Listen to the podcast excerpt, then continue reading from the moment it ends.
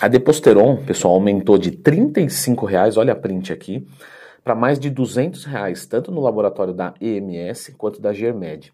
E aí os alunos da consultoria começaram a perguntar, né, Leandrão, quando é que vai voltar o preço? Por que, que aumentou esse preço? E será que isso vai refletir é, no mercado underground dos esteroides? Então já clica no gostei, se inscreve no canal, porque eu fui atrás do, de um presidente de uma indústria farmacêutica, eu liguei na EMS e eu conversei com uma pessoa que tem um laboratório underground e eu tenho essas respostas para vocês.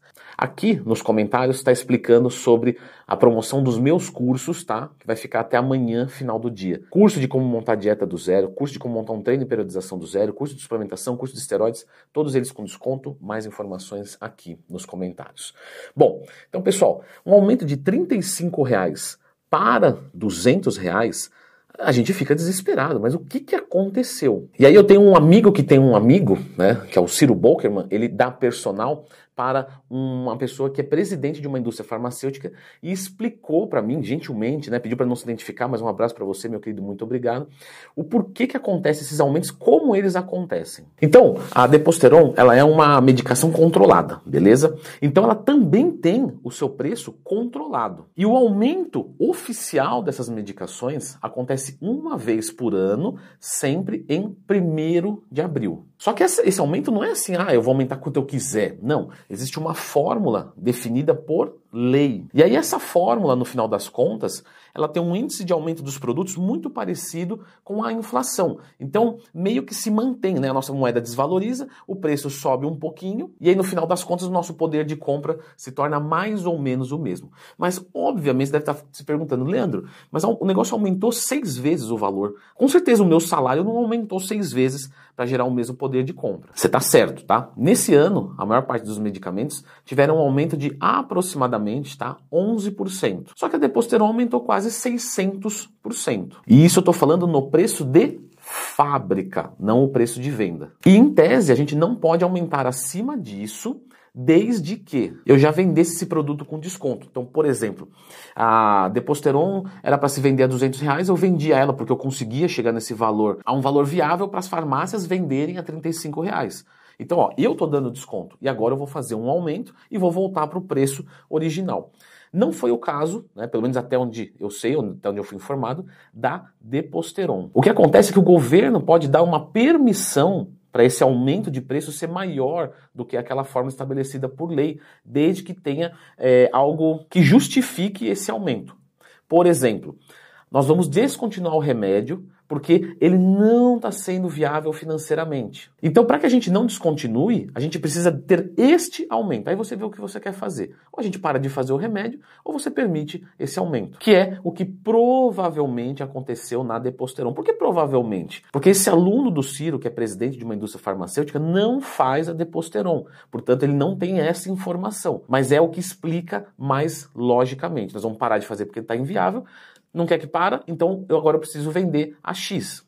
E aí no consumidor final vai chegar a 200. É isso ou nada. E o governo fala, não, tudo bem. E aí a pergunta que fica, logicamente, é quando é que vai voltar o preço? Ao que tudo indica, não vai voltar o preço. Leandro, você ligou lá na MS, né? Liguei lá, fui muito bem atendido, pedi autorização para falar aqui para vocês. Gostaria de ter colocado o áudio, né? Eu gravei a ligação, mas falou que não era possível, ok, mas permitiu que eu viesse aqui falar o que aconteceu na ligação, que foi gravada pela própria MS. Tá?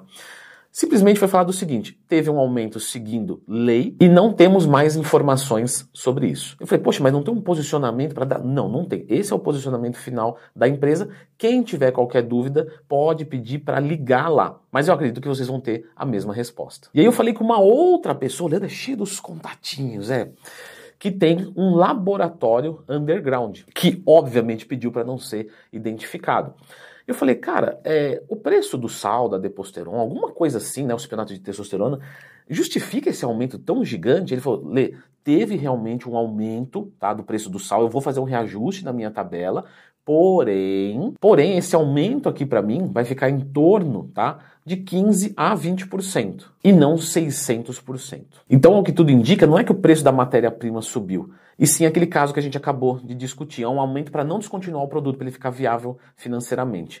Perguntei para ele, você acha que isso vai influenciar o mercado underground? Ele falou, Não acho que vai, já está influenciando. Então está tendo muito mais procura agora das minhas testosteronas. E aí eu continuei a metralhadora de perguntas. Você acha que as pessoas que vendem né, nesse mercado paralelo vão subir o preço porque na farmácia está um pouco mais caro? Eu falei, acredito que não. Acredito que o mercado vai se comportar de uma maneira onde o preço do sal vai ditar o final do produto. Leandro, e a Dura Teston? Aparentemente ela está mais ou menos o mesmo valor, tá? 15, 20 reais.